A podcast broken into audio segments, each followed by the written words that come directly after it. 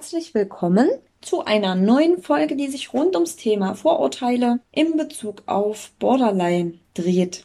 Ja, Vorurteile, jeder kennt sie. Ganz allgemein, das sind eben Urteile oder Aussageformen über Personen und Personengruppen, die falsch sind, die voreilig sind, die verallgemeinernd und klischeehaft sind. Das heißt, die können nicht an der Realität überprüft werden und haben meistens eine negative Bewertung. Die sind also stark änderungsresistent, heißt, neue Informationen sind nur schwer oder kaum zu modifizieren. Somit zeichnen sie eben eine bemerkenswerte Stabilität aus. Vorteile entstehen eben durch die Angst vor dem Fremden, durch Berührungsängste und ja, es besteht eben eine Ungewissheit und auch Irrtümer über soziale Gruppen beziehungsweise Randgruppen, wie zum Beispiel kranke Menschen, Menschen mit Behinderung, Menschen mit Migrationshintergrund und so weiter. Der Grenzposten e.V. hat eine Umfrage gemacht und die Bevölkerung oder Teile der Bevölkerung über das Krankheitsbild Borderline befragt und hat eben als erstes die Frage gestellt, ob der Begriff Borderline den Menschen etwas sagt. Häufig wiederholte sich die Antwort Borderline. Das habe ich noch nie gehört. Was soll denn das sein? Ja, es stimmten 35 Prozent mit Ja und 65 Prozent haben gesagt Nein. Borderline sagt mir nichts. Die Assoziationen der Menschen ergaben, dass 52 Prozent erstmal überhaupt gar keine Verknüpfung damit haben, gar keinen Bezugspunkt. Neun Prozent beispielsweise wussten, dass das eine Krankheit ist. Sechs Prozent haben gesagt, okay, das hat was mit Depressionen zu tun. Ebenfalls sechs Prozent haben das Thema Sucht in Bezug auf Borderline angesprochen und acht Prozent haben die Selbstverletzung benannt. 94 Prozent sagen, dass sie sich mehr Aufklärung über psychische Erkrankungen im Allgemeinen wünschen würden. Diese 94 Prozent machen deutlich, wie wichtig Aufklärung und auch Sensibilisierung eben die Beseitigung von solchen Stigmata und Vorurteilen ist. Jeder einzelne von uns kann etwas gegen Stigmatisierung tun, indem man eben statt gefährlichem Halbwissen sich lieber über seriöse Informationsquellen, Infos beschafft und man kann viel über die äh, Krankheiten, über alle Krankheiten lernen. Es gibt ganz viel Literatur. Ähm, dadurch kann man eben negative Stereotypen und Vorurteile ausblenden, beziehungsweise kann man vorbeugen. Man sollte jedem Mensch zuhören und vielleicht auch Menschen befragen, die betroffen sind von der jeweiligen psychischen Erkrankung und sie einfach mal fragen, wie sie gerne möchten, dass man mit ihnen oder mit der Erkrankung umgeht, wie sie das eigentlich selbst sehen. Es gibt viele Möglichkeiten, um sich Wissen anzueignen, wenn man Vorurteile oder eben solche negativen Stereotypen hört, mm, sollte man das kritisch hinterfragen und eben auch Bedenken äußern. Und wichtig ist noch, dass jeder Mensch eine psychische Erkrankung bekommen kann. Also niemand ist immun dagegen. Ja, das allgemein zu unserer Folge. Wir haben zwei Borderline-Betroffene mit unseren Vorurteilen, die wir gesammelt haben, ich sag mal, konfrontiert, denn man darf nicht vergessen, dass es eben nicht einfach ist, wenn man als Betroffener oder Betroffene sowas hört. In der Infobox werdet ihr noch ein paar Lesetipps, Videotipps von uns finden. Und ansonsten wünsche ich euch ein aufmerksames Ohr und ja, hört euch das an. Borderline betroffen sind mehr Frauen als Männer. Was sagst du dazu? Ich muss ehrlich sagen, die Menschen, die ich jetzt auch so in psychiatrischen äh, Anstalten kennengelernt habe, die Borderline hatten, waren wirklich äh, Frauen. Ich äh, selber habe, glaube ich, bisher einen Mann getroffen, der Borderline hatte. Deswegen glaube ich eher schon, dass dieses Vorurteil schon eher in die richtige Richtung geht. Aber es kann natürlich auch sein, dass Männer eher zurückhaltend sind, zu äußern, dass sie diese Diagnose haben und wahrscheinlich auch zurückhaltender sind, wenn es darum geht, irgendwie Hilfe anzunehmen und sich vielleicht auch in Therapie zu begeben. Also ich denke, dass es auf jeden Fall schon Betroffene gibt, männliche Betroffene, aber die Zahl an betroffenen Frauen ist, denke ich, höher. Sehe ich auch so. Borderline-Betroffene sind von extremen Gefühlen und Gefühlsschwankungen betroffen, was mitunter bedeutet, dass sie sehr emotional sind. Definitiv. Weil äh, man merkt das ja auch selbst. Man hat äh, auch im Alltag eine andere Emotionalität. Man ist da nicht so normal und gerade durch diese krassen Schwankungen, die man ja. hat, auch dieses Schwarz-Weiß-Ding. geht man da auch anders mit Gefühlen um. Man ist auch ein bisschen sensibler. Borderline-Betroffene stellen Dinge oft dramatischer dar, als sie letztlich sind.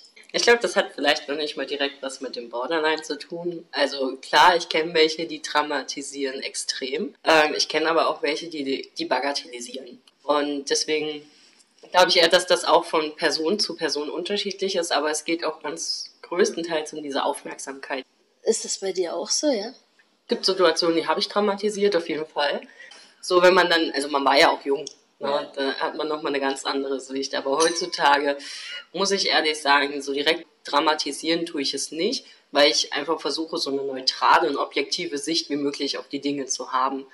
Ja, aber ich glaube, dass also bei jedem in verschiedenen Situationen das so ist dass man ja. irgendwie ein bisschen dramatischer ist und es vielleicht übertriebener darstellt, als es dann letztlich ist. Also ich denke, das hat nicht unbedingt was mit Borderline zu tun. Nee, es kommt auch auf die Situation an, wie emotional man der Situation gegenübersteht. Manche finden teilweise Situationen nicht so schlimm, die ich sehr extrem schlimm finde. Und dann spreche ich natürlich auch so und das kommt dann wie so eine Dramatisierung rüber, aber man ist da mit einer gewissen Emotionalität dran. Borderline-Betroffene sind sich hinsichtlich ihrer sexuellen Orientierung oft unsicher. Oh, das ist, ähm, das würde ich jetzt auch gerne mal nicht nur so auf Borderline projizieren, sondern wirklich auf viele Menschen, die sich ja. in ihrer Sexualität unsicher sind. Ja. Aber wenn ich jetzt von mir spreche, ja. ja. Also ich selber habe natürlich auch mal ausprobiert ja. und ich glaube, äh, das Geschlecht sollte auch in der Liebe keine Rolle spielen. Aber ich glaube, viele probieren sich mittlerweile in unserer Gesellschaft ziemlich aus. Und ich glaube, das hat nicht nur direkt was mit Borderline zu tun, aber ich glaube, diese Unsicherheit in der Sexualität, da gebe ich recht, ja. Borderline-Betroffene sind sehr anstrengend. Sie haben es daher schwer, eine Therapeutin, einen Therapeuten zu finden. Ähm, da muss ich ehrlich sagen, das Gefühl hatte ich bisher noch nie. Ich bin, also ich bin ja jetzt schon jahrelang in Therapie, seit meinem 16. Lebensjahr und hatte dazwischen auch mal anderthalb Jahre Pause. Aber ansonsten hatte ich wirklich nie Probleme, einen Therapeuten zu finden. Die meisten haben mich auch sehr schnell genommen. Also da, wo ich jetzt in Dauertherapie bin, da ging das, hatte ich einen Termin und dann war ich schon drin. Da ist auch eine gewisse Sympathie gefragt in der Therapie. Und wie geht man mit dem Therapeuten um? Also klar, Borderline-Menschen sind anstrengend, mhm. unheimlich anstrengend, ja. Ich glaube trotzdem, dass das auch von Charakter zu Charakter unterschiedlich ist. Borderline-Betroffene kommen meist aus schwierigen Familienverhältnissen. Das fand ich ja auch geil, als ich das gehört habe. Gut, da ist natürlich gefragt, wie legt man schwierig aus. Ne? Also ähm, bei mir beispielsweise, wir hatten immer Geld, also es hat nie an, an der materiellen Zuwendung mhm. gefehlt, also man war immer versorgt und auch die emotionale Zuwendung war, ähm, wo ich noch kleiner war, wo halt auch mein Bruder gestorben ist, dann kippte das ziemlich schnell. Mhm.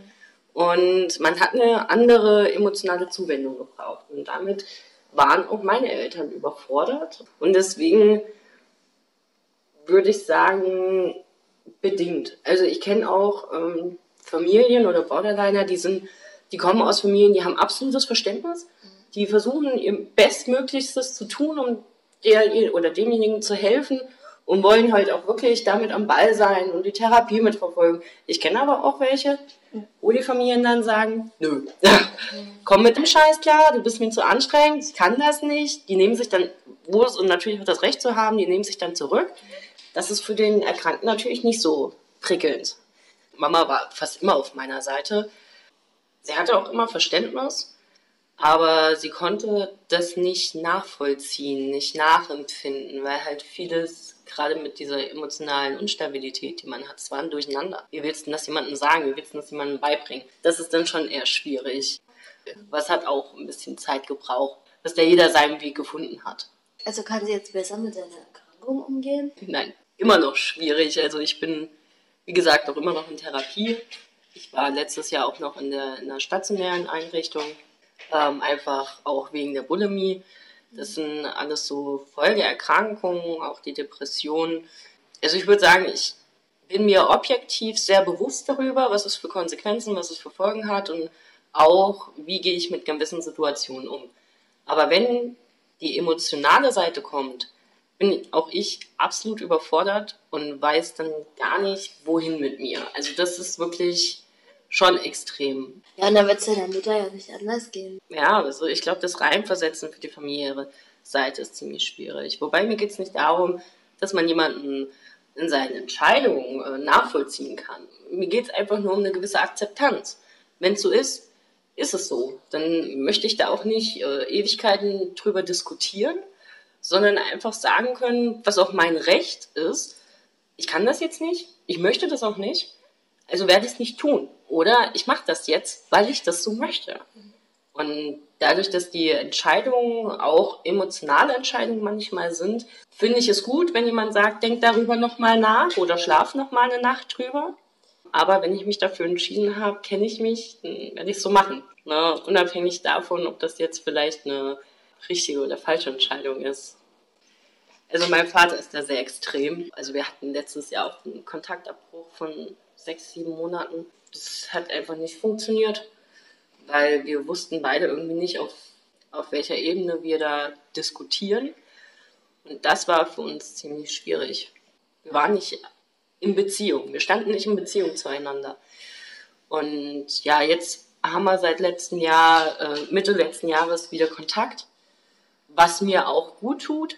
Also ich muss halt für mich schauen, in welche Richtung geht jetzt auch meine Zukunft, inwieweit kann ich ihn daran teilhaben lassen. Ich glaube, mein Vater versteht in der, also der versteht die Erkrankung nicht oder er will es auch nicht akzeptieren, dass die da ist. Und das ist für mich immer so das Schwierige, dass er meine Entscheidung als erwachsene Frau nicht akzeptieren kann.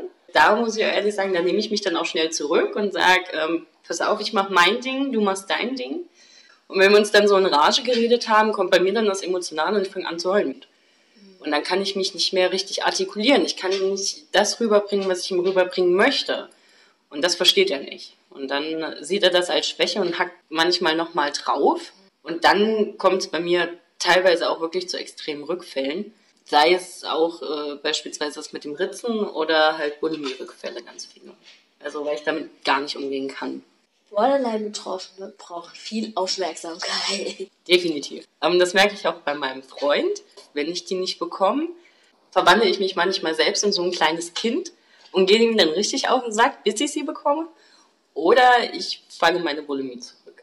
Also wenn ich diese Aufmerksamkeit nicht habe, dieses Kuscheln, dieses einfach nur einen Arm nehmen und dieses Festhalten. Das, das ist mir ganz wichtig zu fühlen, man wird festgehalten. Wenn ich das nicht habe, ähm, kommt das bei mir, wird das bei mir sehr negativ besetzt. Und dann gebe ich mir die Schuld und denke, liebt er mich noch? Ähm, möchte er noch mit mir zusammen sein? Bin ich zu dick? Bin ich zu hässlich? Und dann sofort Vorwürfe, die rasseln dann so auf einen nieder wenn ich seine Aufmerksamkeit da nicht habe, schwierig. Meinst du, dass das so ein Ding der Erkrankung? Weil ich denke, das ist doch bei jedem so. ich glaube auch, dass es bei jedem in der Beziehung so ist. Man möchte natürlich dem Partner, dass der einen beachtet, ne? dass man, dass der Partner einen auch so als Mensch sieht und als teilweise auch so als vollkommen. Du bist so ein, so ein wunderbarer Mensch. Deswegen kommt man ja auch zusammen. Ne? Man sieht ja irgendwas in dem Partner. Und ähm, ich finde, das hat im Borderline ist es vielleicht ein bisschen extremer, aber diese Aufmerksamkeitssuche, diese Suche nach dem, ich möchte beachtet werden, ich bin auch wichtig, hat jeder Mensch. Ich glaube, es gibt auch Menschen, die ohne Borderline sehr viel Aufmerksamkeit suchen und es gibt auch Menschen, die mit Borderline nicht so viel Aufmerksamkeit suchen. Ich glaube, das kommt, ist von Mensch zu Mensch unterschiedlich und hat, glaube ich, nicht viel mit der Krankheit zu tun. Ich bin halt nur der Überzeugung, dass Borderline erlebt diese Aufmerksamkeit und diese Vernachlässigung der Aufmerksamkeit ein bisschen intensiver als jemand, der das nicht hat. Wie geht dein Freund damit um, dass du so viel Aufmerksamkeit brauchst? Es ist sehr anstrengend, ähm, weil er, glaube ich, so direkt noch nicht, also noch keine Erfahrungen mit so Menschen gemacht hat wie ich. Aber er gibt sich Mühe und ich merke auch, wenn ich einen Schritt zu weit gegangen bin, gehe ich einen Schritt zurück. Wenn ich merke, okay, er, er will jetzt nicht, er hat jetzt keine Lust, dann akzeptiere ich das. Dann versuche ich damit umzugehen. Aber mein Problem ist, dass ich nie weiß, wie ich damit umgehe. Und wie geht er dann, dann damit um, wenn du einen Rückfall hast? Das ist nochmal krasser. Das ist auch nochmal für ihn anstrengender, ja. Also ich glaube, wenn man jemanden liebt und dann sieht, wie derjenige sich ähm, aus einer Emotionalität heraus wirklich hinrichtet Und es kann, ich weiß, dass vieles tödlich sein kann, das ist mir nicht mehr bewusst.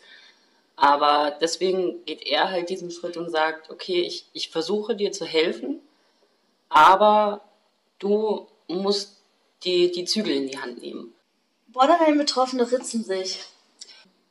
Viele, die ich kenn kennengelernt habe und kennenlernen durfte, haben das getan. Ja, ähm, ich selber habe es auch getan. Und ähm, ich muss auch ehrlich sagen, der, der Ritzdruck ist auch immer ein alltäglicher Begleiter. Aber ich kenne auch einige, die tun es nicht. Also gerade die mit einer Essstörung, die das anders verarbeiten, sind diejenigen, die sich oftmals nicht ritzen, sondern es wirklich mit der Essstörung kompensieren. Und ähm, ich kenne auch, ein, also ich auch einige, die verfallen dann in Drogenabhängigkeiten oder Ne, also es ist schon eher ein Hang zur Sucht, auch zu, zur Ritzsucht. Ritzen kann ja auch irgendwo eine Sucht sein. Der Hang zur Sucht ist definitiv höher. Und ich glaube, viele Borderliner geben mir da auch recht und sagen, ja, ich habe mich mal geritzt. Aber ich kenne auch viele, die haben das dann gelassen und haben sich stattdessen auf was anderes gestürzt. Borderline-Betroffenen fällt es schwer, eine feste Beziehung einzugehen und aufrechtzuerhalten. Bedingt. Also ich kenne Borderline-Betroffene, die sind jetzt seit Jahren mit ihrem Partner zusammen, haben da auch Kinder und sind wirklich glücklich. Also da fällt dieses, ähm, dieses Fühlen der Beziehung nicht so schwer. Ähm, aber wenn ich jetzt von mir ausgehe, muss ich ehrlich sagen, ja. Also für mich ist es wirklich schwer, eine Beziehung erstmal einzugehen, weil ich genau weiß, was auch für Konsequenzen das haben kann und ähm, auch einfach aus der Angst heraus verletzt zu werden. Aber ich glaube, das, das Problem hat irgendwie jeder. Ähm, aber dieses Fühlen, dieses längerfristige Fühlen einer Beziehung, das fällt mir sehr schwer. Ja. Also du hast ja vorhin angesprochen, dass du, wenn du irgendwie die Aufmerksamkeit einforderst und die vielleicht nicht gleich von deinem Freund bekommst, dass du dir dann Gedanken machst, ob du, ob du gut genug bist. Ja. Ja, also so optisch und auch als Mensch. Und inwieweit spielt denn da, irgendwie spielen da Komplexe eine Rolle? Eine sehr große Rolle. Also ich glaube, nicht nur die Komplexe, die man so allgemein am Körper hat, sondern auch die Komplexe, die man innerlich hat. Dieses, reiche ich denn von meinem, bin, bin ich denn ein guter Mensch? Bin ich denn ein Mensch, der wirklich geliebt werden kann? Und möchte man mich lieben? Und das ist eine Frage, die stelle ich mir relativ oft sogar. Und ich muss auch ehrlich sagen, diese Komplexe, die man hat, ähm, gerade ich habe sehr krasse Körperkomplexe, sowas versaut oder kann einem wirklich viel versauen, gerade in einer Beziehung. Weil wenn sich der Partner nicht attraktiv findet, dann ist es schon auch schwierig, da eine sexuelle Basis zu finden. Und da fällt es mir in meinem Kopf einfacher, dann zu sagen, okay, mal gucken, wie lange ich das aushalte, mal gucken, wie lange er das aushält. Man geht nicht so mit diesen, also am Anfang schon mit dem Gefühl für immer, das ist für immer, man ist am Anfang total euphorisch und denkt, oh, mit dir will ich Kinder kriegen und bla bla bla. Aber im Nachhinein denkt man sich dann schon eher, kann ich das? Kann ich das so lange? Möchte ich das so lange? Und ich glaube, das hat bei mir nicht direkt was mit dem Partner zu tun, sondern mit mir. Weil ich einfach dieses, ähm, dieses für ewige Binden und so, das ist bei mir ziemlich krass ausgeprägt, dass ich das eigentlich nicht so möchte. Definitiv. Also das ist jetzt nicht irgendwie, dass du keinen Bock hast auf eine feste Beziehung. Nee, äh, ich glaube eher, das hat was mit mir zu tun in dem Fall, dass ich sage, okay, wie weit kann ich jemanden mit meiner Krankheit belasten und wie weit kann, kann ich das jemandem antun? Ähm, das ist für mich immer so die Frage. Und ich glaube, gerade durch dieses emotionale Hin und Her, was man hat, ständig, 24-7, man macht quasi auf und hat schon gefühlt tausend emotionale Zusammenbrüche, äh, ist das für mich sehr schwierig, jemanden das für, erstens verständlich rüberzubringen und zweitens erstmal überhaupt darüber zu reden zu können und was ich halt noch viel wichtiger finde, dass der andere damit umgehen kann. Und dann denke ich, inwieweit darf ich jemanden so belasten, dass es ihm, also wenn ich merke, ihm geht's nicht gut damit und ich komme ich komm nicht damit klar, also ich ja, benutze ihn quasi nur, um einen Halt zu haben. Finde ich das unfair? Und dann äh, ist für mich so der Punkt, wo ich sage, okay, hier muss ich einen Cut machen, weil ich den anderen zu sehr belaste. Und ja, und dann ist natürlich auch immer so dieses, ähm, was, was ich dann habe, dieses Extreme. Also einmal dieses extreme Freundin sein, kochen, Wäsche waschen, sauber machen, wie eine Hausfrau. Und dann fühlt man sich da gefangen. Dann hat man aber die andere Extreme auf der anderen Seite, was ich vorher gemacht habe, dieses wirklich rumvögeln, Partys machen, rausgehen. Und man findet da keinen Mittelweg. Also es gibt nur den und es dem Weg und es gibt nur den Weg. Und man findet da nicht so dieses Ausgeglichene. Und das fällt mir schwer und dann fühle ich mich auf der einen Seite gefangen, dann fühle ich mich auf der anderen Seite gefangen und drehe dann komplett innerlich durch.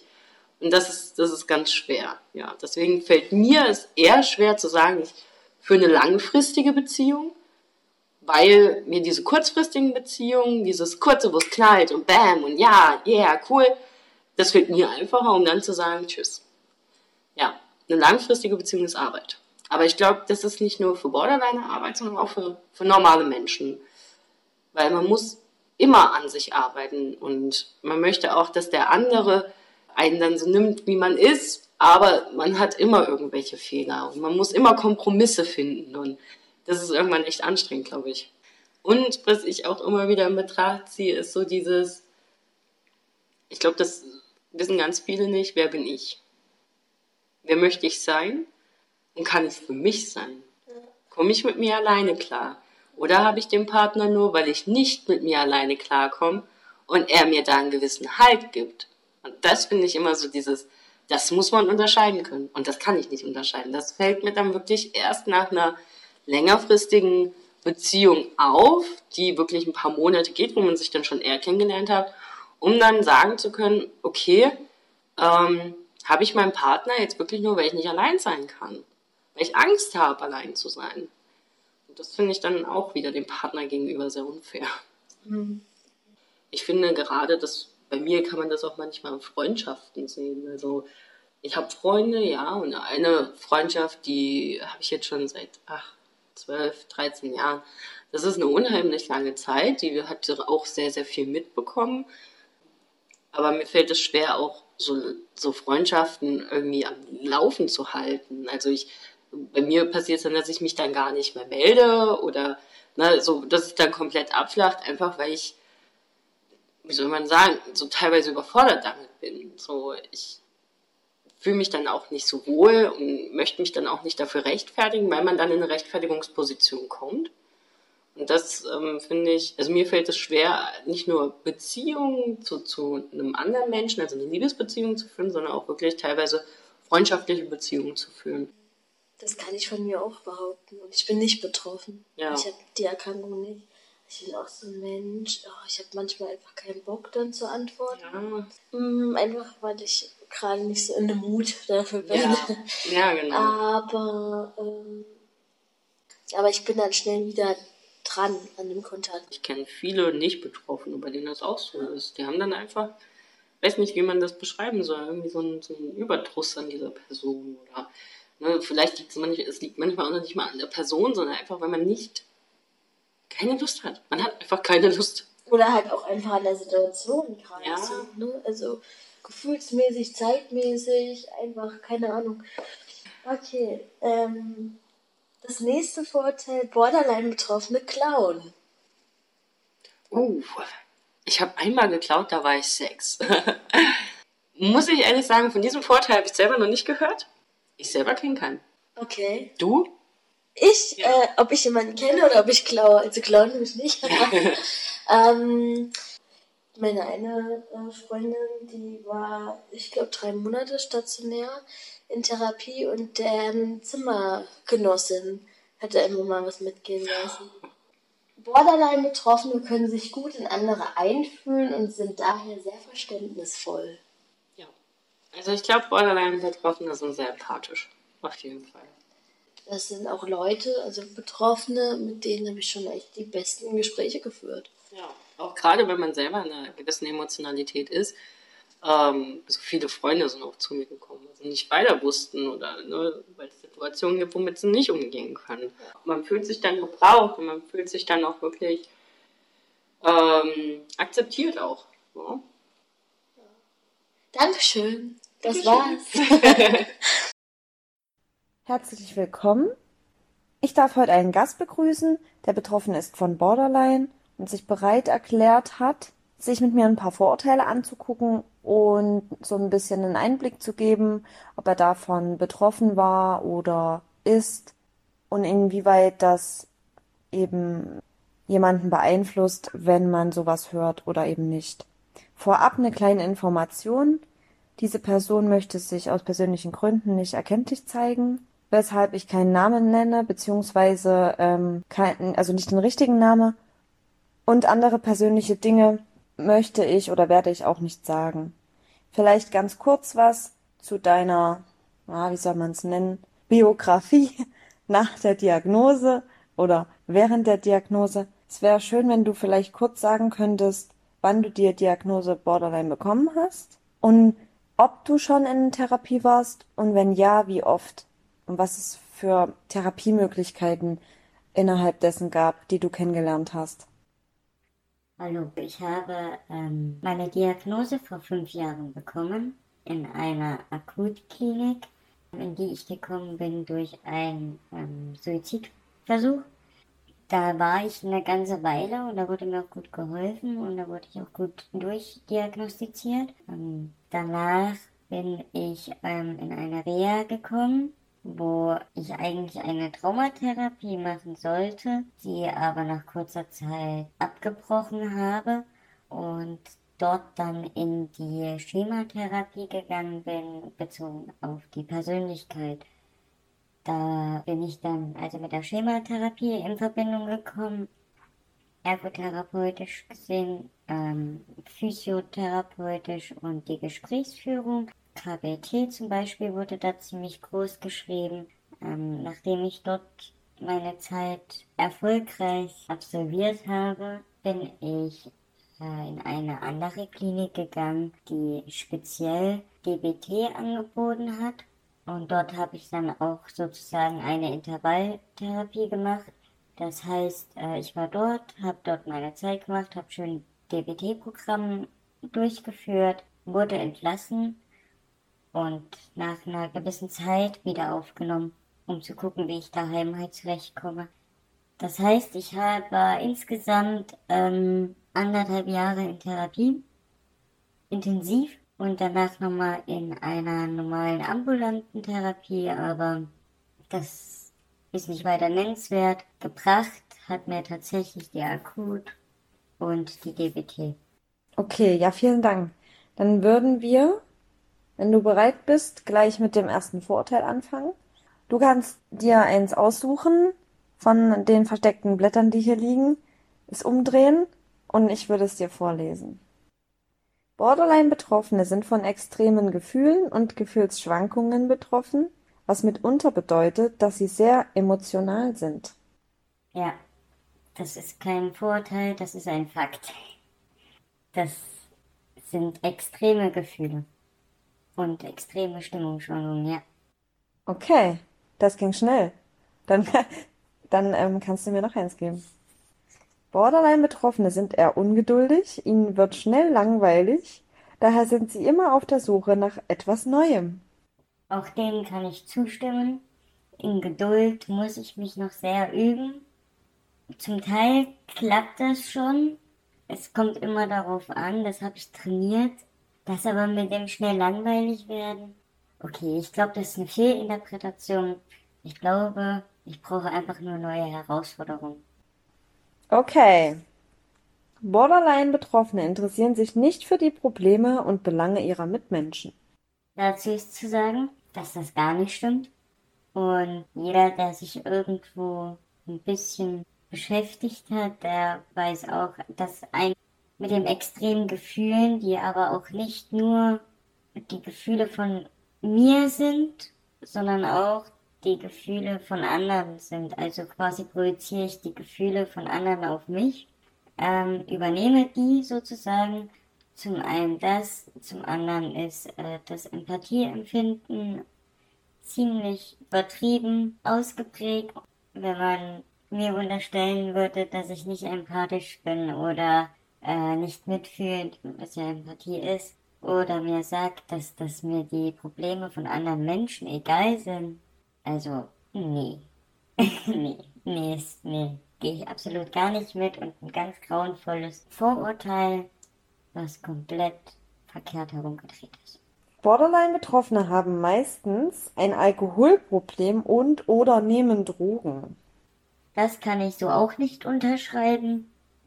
Ich zum Beispiel für meine Person habe noch nie ein Alkoholproblem gehabt und ich habe auch noch nie Drogen zu mir genommen, außer Nikotin, wenn man das darunter zählen möchte, ähm, aber auch nicht in Massen, sondern immer nur in Maßen. Aber ich kann mir vorstellen, dass das äh, in Bezug darauf gemeint ist, dass man ja trotzdem versucht zu kompensieren, das eine oder andere, oder dass der eine oder andere Mensch kompensiert, aber das ist ja nicht nur unter Borderline-Betroffenen so. Insofern sollte man da, glaube ich, ein bisschen über den Tellerrand hinaus gucken und nicht versuchen, Menschen mit Borderline schlecht zu reden. Ich glaube, dass es eher daher rührt. Ja, ich denke auch, dass ähm, man Menschen, die ein Alkoholproblem haben, generell ja ein anderes Problem auch noch haben. Und man kann nicht sagen, dass alle Leute, die ein Problem, was jetzt zum Beispiel Borderline heißt, automatisch abhängig sind von irgendeiner Droge.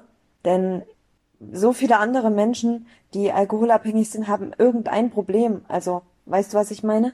Ja, durchaus. Ich meine, wie gesagt, zu so einer Droge oder zu so einem Alkohol greift man ja hauptsächlich, um etwas zu kompensieren um etwas zu unterdrücken, um etwas auszugleichen. Und das kann ja auch allein schon der Verlust vom Führerschein sein, der einen zum Beispiel sehr traurig macht oder eine normale Depression, um einfach mal bei den psychischen äh, Dingen zu bleiben. Dafür benötigt es keine Borderline-Persönlichkeitsstörung. Ja, das sage ich auch. Also kann ich nur zustimmen. Borderline-Betroffene pflegen meist oberflächliche Kontakte aber keine wirklichen Freundschaften. Jein. Also ja und auch nein. Es ist tatsächlich so, ähm, dass auch bei mir zum Beispiel oder auch bei vielen anderen, die ich kenne, es tatsächlich so ist, ähm, frei nach dem Motto, es gibt ja einen Buchtitel, das heißt, ähm, ich hasse dich, verlass mich nicht. Und das beschreibt das ziemlich gut. So. Oder auch eine Therapeutin von mir sagte mal, bitte wasch mich, mach mich aber nicht nass. So, das war, es sind zum Beispiel, das sind gute Sätze, die haben auch mein Leben sehr, sehr gut beschrieben.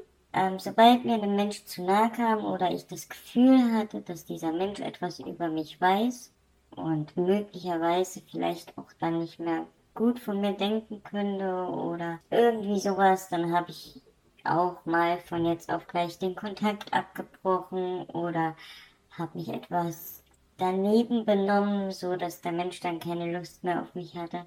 Also so sinngemäß ähm, einfach nicht mehr gemeldet und dann doch mal wieder gemeldet und das, was halt keine Freundschaft aufrecht erhalten kann. Und bei der Liebe, naja, dann waren halt Dinge wichtig wie, ich möchte jetzt alleine weggehen. Oder lass mich in Ruhe, ich möchte jetzt alleine schlafen. Nein, ich möchte dich heute nicht sehen. Geh bitte, ich brauche Zeit für mich. Also so wirklich dieses typische Wegstoßen, dieses gibt mir Freiraum. Aber dieser Freiraum war nicht, weil die Person bedingt geklammert hat, sondern das Einfordern von dem Freiraum kam eher daher, dass ich ähm, Angst hatte, dass die Person mir noch näher kommt. Und das Ambivalente bei der Geschichte ist, dass umso näher mir die Person dann doch kam, umso mehr hatte ich Angst, diese Person zu verlieren. Aber eigentlich wollte ich diese Person verlieren, damit die mir nicht noch näher kommt. Also dieser typische Zwiespalt. Aber ich bin mittlerweile relativ gut reflektiert und habe das relativ gut im Griff, mal mehr, mal weniger. Es gibt Menschen in meinem Leben, da ist eine sehr innige und feste Beziehung und Bindung entstanden. Okay, also ähm, sagst du grundsätzlich, ist es tatsächlich möglich, tiefgründige Beziehungen zu pflegen, ob jetzt Beziehung oder Freundschaft? Es kommt eben immer darauf an, ob, ob gewisse Dinge zu nah sind oder dir quasi Angst machen. Ja, richtig. Das ist ganz schlimm, die Angst, dieses, da mein Gegenüber könnte merken, dass ich gar nicht cool bin oder dass ich ein schlechter Mensch bin. Oder dieses, einfach dieses Negativgefühl, ja. Oder dieses, dieser Mensch könnte mich verletzen. Dieses, dieser Gedanke, es gibt mehrere, das ist jetzt wirklich nur eine kleine Auswahl, ähm, bringt mich dazu zu sagen, nein, bis hierhin und nicht weiter. Auch wenn mir das erstmal unglaublich weh tut und ich dann auch verletzt bin und dann auch meine Laune ähm, ganz doll bergab geht, weil ich die Person von mir wegstoße, aber lieber nehme ich das in Kauf als das andere Gefühl. Lieber gehe ich, als dass ich verlassen werde. Also lieber verlasse ich, als verlassen zu werden. Okay, und wenn du sagst, dass ähm, du ja Angst hast, dass diese Person gegebenenfalls merken könnte, dass du ja so schlecht bist, ja, und äh, dich daraufhin verlässt oder eben mit dir nichts mehr zu tun haben möchte, dann ist das ja quasi auch wieder das, dieses typische, ähm, ich sag mal, Borderline-Ding, dass es dir ja quasi unmöglich ist, von dir zu glauben, warum sollte die Person mich ver verlassen, weil ich mach doch alles, ich bin doch gut und so. Das ist dir ja quasi nicht gegeben. Anhand der Kriterien, oder? Ja, also früher war es ganz schlimm, da habe ich gar nichts Positives gefunden an mir nach Anfang der Therapie, auch mit so Selbstbewusstsein, Aufbau und so, konnte ich dann sagen, ja, meine Haare sind ja ganz okay. Und dann konnte ich sagen, ja, meine Augen sind vielleicht auch akzeptabel. Das war so der Anfang, sage ich mal, von der Akzeptanz meiner Person oder auch meinem Körper. Und das aber mit meiner Persönlichkeit, das kam tatsächlich erst nach vier Jahren Dauerreflexion, Dauergesprächen, Therapien und alles drum und dran, dass ich äh, nach ungefähr vier Jahren sagen kann, dass ich immer wieder Tage habe, okay, Tage ist übertrieben, immer wieder Stunden habe, wo ich sagen kann, ja, und jetzt akzeptiert mich die Person, mein Gegenüber. Mein Gegenüber kennt auch meine Macken, und meine Fehler, aber sie akzeptieren mich. Und das ist auch okay, weil sie sind ja auch nicht perfekt, weil niemand ist perfekt. Da ist die Angst gering, weil ich weiß, dass ich in dem Moment auch Punkte habe, für die der Mensch mich mag und die dann wohl überwiegen. Davon ist auszugehen, zumindest. Deswegen, also das ist dann, dann kommen, das sind so meine starken Momente, sage ich immer, wo ich dann ziemlich gut reflektiert auch rangehen kann, wenn mein Gegenüber mich komisch angeguckt hat oder irgendwas gesagt hat, komme ich sofort wieder ins Zweifeln, habe ich wieder irgendwas Doofes gemacht, ist das negativ aufgestoßen, wird die Person jetzt gehen, kann ich das wieder ins gerade Licht drücken, wie auch immer. Diese Gedanken werden freigetreten, natürlich obwohl ich einen starken Moment habe. Aber der starke Moment kommt dann, indem er diese Situation nochmal auseinander nimmt und die ganze Beziehung bzw. Bindungszeit mehr oder minder Revue passieren lässt und dann gegenüberstellt.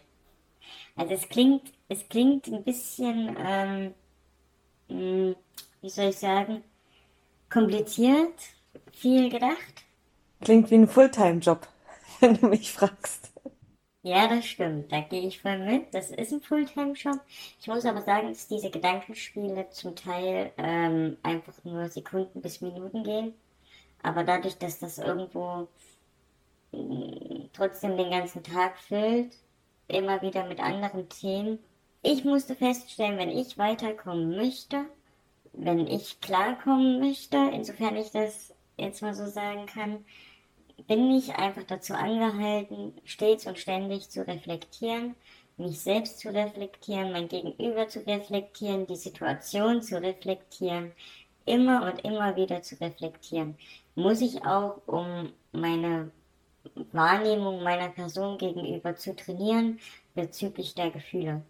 Weil wir hatten zwar vorhin, dass die Gefühle extrem sind, das stimmt, habe ich ja gesagt. Also klar kann ich extrem traurig sein, extrem fröhlich, aber ich kann auch extrem leer sein. Und das extrem Leere ist ziemlich gefährlich. Allein dazu ist die Reflexion auch schon mal mega gut, um das zu realisieren, um dem entgegenzusteuern und das konstruktiv entgegenzusteuern. Und deswegen kann ich sagen, ja. Also es ist definitiv ein Fulltime-Job. Okay, dann schreiten wir mal zur nächsten Frage. Borderline-Betroffene haben ein Nähe-Distanz-Problem. Ja, das stimmt. Tatsächlich habe ich ja jetzt eben schon mal so mit angerissen, mit diesen Beziehungen, Bindung. Ich halte gern auf Abstand mein Gegenüber. Ähm, es gibt viele, die machen das, die halten viele, viele Personen, die borderline betroffen sind, die ich kenne, agieren auch so. Erstmal einfach weg und dann, wenn die Person sicher ist, darf sie näher ran und dann ist sie wieder weg also Nähe, Distanz. Ja. Das war schnell zu beantworten. Borderline-Betroffene ruhen sich auf ihrer Krankheit aus und erfinden Traumata. Ich weiß, es ist ein kritisches Vorurteil. Aber du hast vorher gesagt, es ist in Ordnung. ja, ich habe gesagt, das ist in Ordnung, aber das ändert nichts daran, dass ich erstmal durchatmen muss. ähm, ja, und damit ist es eigentlich auch schon beantwortet. Nein, Quatsch. Ganz schlimm. Ganz schlimm. Und da gehe ich definitiv nicht mit. Borderline-Betroffene Traumata erfinden. Das Einzige, wo ich mitgehe, was aber nicht Traumata erfinden ist, möchte ich klar sagen, ist dadurch, dass wir ja, ist ja diese verzerrte Wahrnehmung und die Gefühle, die ja extrem sind.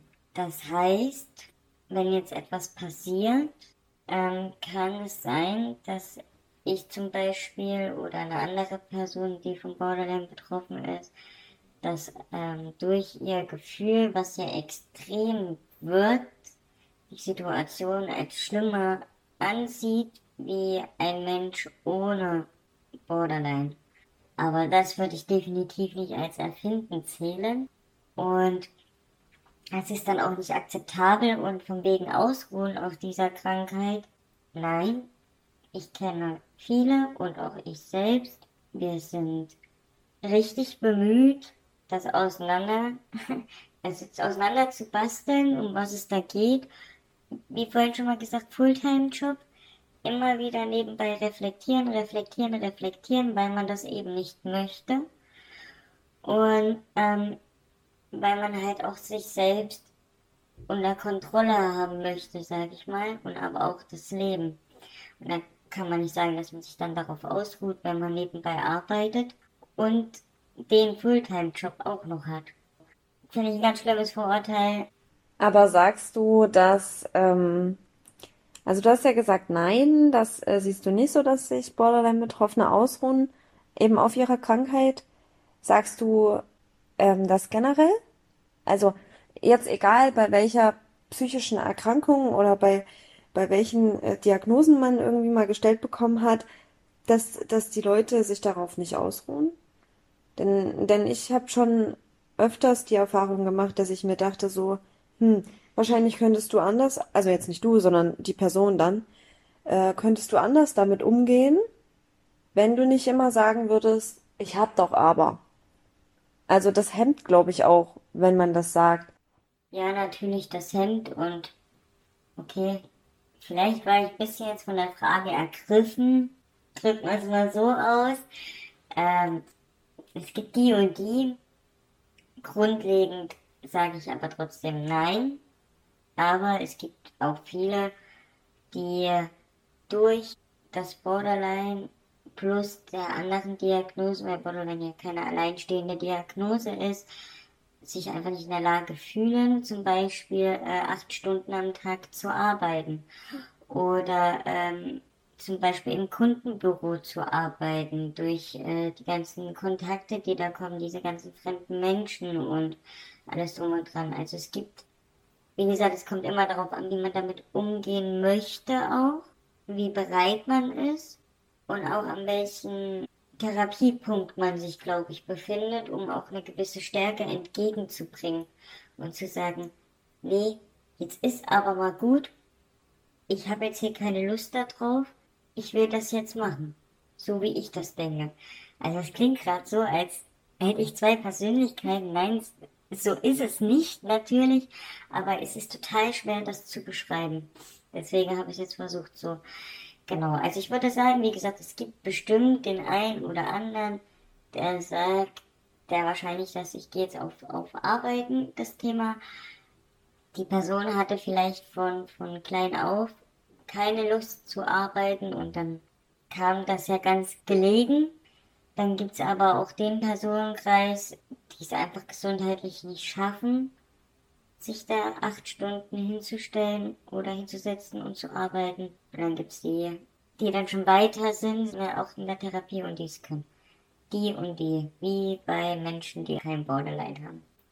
Also wie bei allen Sachen, die man so tut oder die Anforderungen, die das Leben an einen stellt, kommt es ja immer darauf an, ähm, was die eigene Motivation ist und was man will oder nicht will, sozusagen. Okay, dann machen wir mal ähm, das nächste Vorurteil. Borderline-Betroffene lügen und manipulieren oft. Ja, jetzt geht's wieder ans Schlucken. ich weiß leider auch nicht, was du da umdrehst. Wie passend. Von der einen Frage in die nächste. Ich habe gehofft, naja gut. Ja, dieses Vorurteil ist mir sehr gut bekannt. Ich meine, geht man auf die Straße, fragt man, was Borderline ist, dann kriegt man zwei Aussagen, das ist eine davon. Finde ich ganz schlimm. Finde ich wirklich ganz, ganz, ganz, ganz, ganz, ganz, ganz schlimm. Am Anfang, als ich mit, äh, quasi mit der Diagnose konfrontiert wurde, kam mir sofort dieses Vorurteil zu Ohren. Also das war ungefähr so, um 12 Uhr habe ich die Diagnose bekommen oder gestellt bekommen, habe um 12.05 Uhr äh, das Gespräch verlassen und um 12.10 Uhr wurde mir gesagt, aha, du manipulierst mich also die ganze Zeit. Also so sinngemäß war das. Das hat mich so weit getrieben, dass ich selbst geglaubt habe, dass ich meine Mitmenschen manipuliere und weil ich sie manipuliere, sind sie so zu mir, wie sie sind. Das hat auch ganz lange gebraucht und das bin ich auch immer noch nicht an dem Punkt, wo ich das hundertprozentig einschätzen kann. Ich hole mir da auch viel Rückmeldungen und alles, also authentische Rückmeldungen auch. Also nicht, dass man sagt, ich würde mir meine Rückmeldung manipulieren. Und ich kann bisher sagen, nein, ich manipuliere nicht. Ich manipuliere genauso viel oder genauso wenig wie jeder andere Mensch auch. Wenn es notwendig ist, dann ist es notwendig. Ein banales Beispiel ist vielleicht. Ähm, ein Beispiel wäre vielleicht, wenn dir sehr viel daran liegt, dass die Person, die du gerade kennengelernt hast, dich mag oder mit dir sprechen möchte, weil du die Person einfach selber sehr sympathisch findest ja, oder schon zu Schulzeiten. Da hat man zweimal gekippelt und da hat der Lehrer gesagt, mach das, machst du das nochmal, dann musst du den Unterricht verlassen. Ja, da hat man ihn dann angeguckt und hat dann halt ganz nett gegrinst, so dass er halt nicht mehr böse ist. Man hatte ja keine Lust, dass man aus dem Unterricht geschmissen wird. Zählt ja schon unter Manipulation, wenn man das ganz, ganz ernst nimmt. Oder mit Duschgel, was da drauf steht. Werbung, normale Werbung, Medien. Ich finde, nein, das geht nicht und das macht mich auch echt sauer, dieses Vorurteil, weil es einfach viel zu weit verbreitet ist und ja, zu dem Lügen ebenso. Ich weiß auch nicht, warum soll man lügen. Also es gibt Menschen, die lügen, natürlich, ich für meinen Teil lüge nicht. Ähm, aber ich denke auch zu wissen, dass auch Menschen, die nicht mit von Borderline betroffen sind, lügen und zum Teil vielleicht auch ein bisschen härter und mehrfach als ein Mensch mit Borderline. Also nein, gehe ich nicht mit. Jeder manipuliert wahrscheinlich in irgendeiner Weise irgendwann mal, vielleicht sogar sehr oft. Das merkt man aber, glaube ich, gar nicht so sehr. Und Borderline-Betroffene sind in vielerlei Hinsicht ambivalent, wissen nicht, was sie wollen und haben daher auch keine Lebensziele. Ich für mich gesprochen, ja. Ich bin ähm, sehr ambivalent. War es früher mehr als jetzt, würde ich so einschätzen. So richtig gewusst, was ich will, jein. Also grundlegend beruflich gesehen wusste ich schon, in welche Richtung es gehen sollte. Habe es dann aber nicht gemacht. Warum nicht? Also was hat dich, was hat dich gehindert oder was war da der Grund oder?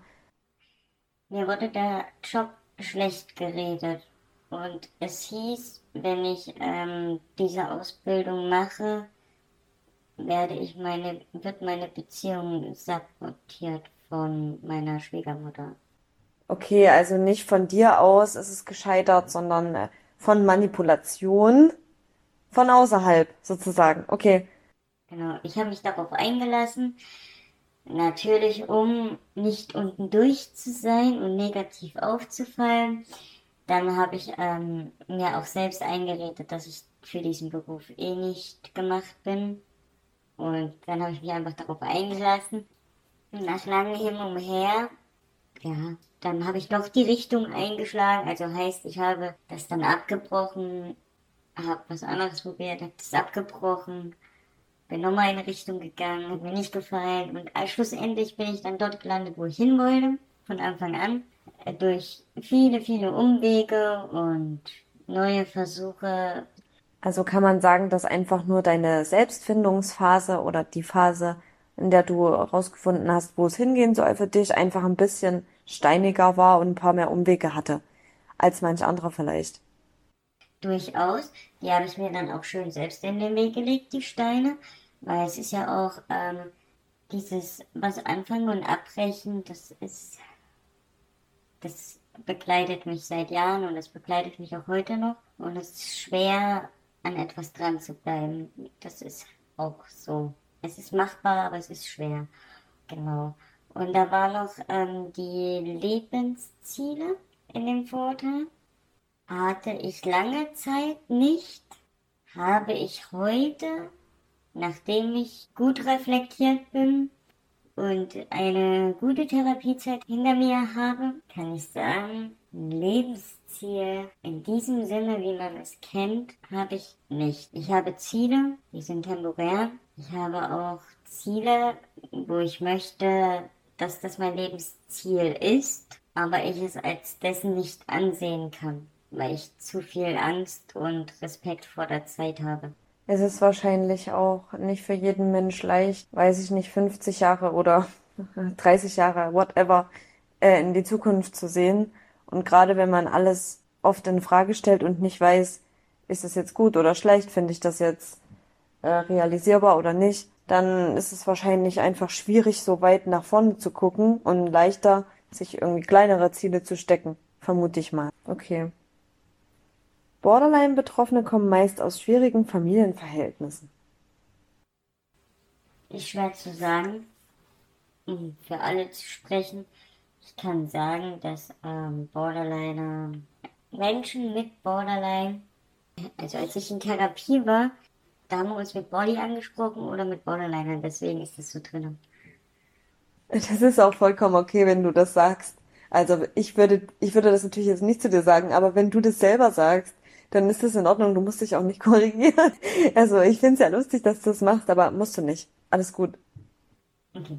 Ist ja so, dass ein ähm, Borderliner sehr oft, ich weiß nicht, an die 90 Prozent, glaube ich, äh, traumatisiert ist.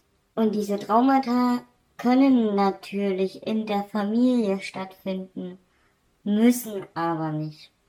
Fakt ist ja, dass ja irgendwie grundlegend mein Trauma auch stattgefunden hat in den ersten paar Lebensjahren. Dass da die Wahrscheinlichkeit im familiären Bereich größer ist als außerfamiliär, ist klar. Aber wie gesagt, es muss nicht sein. Okay, das ist jetzt die vorvorletzte Frage. Borderline-Betroffene ritzen sich. Tut mir leid. Ich wusste, was auf mich zukommt. Deswegen, genau, das ist das nächste Vorurteil, was man hört. Weißt du, was Borderline ist? Ja, das sind die, die sich schwitzen und nebenbei lügen und manipulieren. Durchaus ist es so, auch bei mir, dass ein Kompensationsmittel gesucht wird oder auch ein Mittel, um den Oberbegriff zu sagen, der Selbstverletzung und der Selbstschädigung. Das sind ja zwei unterschiedliche Dinge um die Lehre zum Beispiel zu unterbrechen oder die Anspannung wieder nach unten zu holen, die, die, die Gefühle, die da kommen oder auch einfach klingt vielleicht jetzt doof, aber eigentlich verwendet man ja Skills, um kein, in keine Anspannung zu kommen. Der eine oder andere ist aber noch nicht so weit, Skills zu verwenden, also geht er noch in die Selbstschädigung oder Selbstverletzung. Diese Selbstverletzung kann auf ganz verschiedenen Ebenen stattfinden. Das muss nicht immer nur Ritzen sein. Das kann auch einfach sein, wenn ich total traurig bin, dass ich mir dann noch ein trauriges Lied anhöre, um mir einfach noch mehr weh zu tun. Das kann auch sein, dass ich jetzt rausgehe und zwölf Kilometer joggen gehe bei 28 Grad. Übertrieben gesagt. Es kann sein, dass man ins Auto geht und rasant fährt sämtliche Extremsportarten und alles. Das ist nicht immer nur dieses Ritzen. Ich weiß nicht, wer das irgendwann mal in die Welt gebracht hat, diese Aussage, aber sie sollte definitiv korrigiert werden. Und dieses selbstschädigende Verhalten oder auch selbstverletzende, ja doch eher selbstschädigendes Verhalten, bin ich mir sicher, machen auch Menschen zum Teil, die nicht vom Borderline betroffen sind. Ihnen ist es nur nicht bewusst und Ihnen wird es nicht unterstellt. Ähm, ja, weil du gerade eben gesagt hast, wenn man traurig ist und hört ein noch traurigeres Lied, um, um eben sich da so rein zu projizieren. Wenn man sich einen, so einen äh, Liebesfilm auf dem Fernseher anguckt und da hat eine Frau Liebeskummer, dann sitzt sie auf der Couch mit einer Packung Eis, äh, Chips und einer Liebesschnulze, dann wird die auch nur noch trauriger und die weiß, dass das Eis ihr vielleicht gerade überhaupt gar nicht gut tut, weil Eis nach 21 Uhr nicht gut ist für den Körper oder weiß der Geier warum, dann macht die das ja in gewisser Weise auch. Also ich glaube, jeder Mensch macht das in irgendeiner Form, wie du schon sagst, der weiß es bloß halt vielleicht einfach nicht. So, das ist die vorletzte für dich. Du kannst jetzt aufatmen. Borderline-Betroffene sind kreativer und einfallsreicher als ihre Mitmenschen. Das ist tatsächlich ein Fakt. Nein, das kann ich so nicht sagen. Ähm, mit Sicherheit ist nicht jeder Musiker ein Body oder jeder Künstler, ja, oder ein Architekt. Natürlich nicht. Die sind auch sehr kreative Menschen.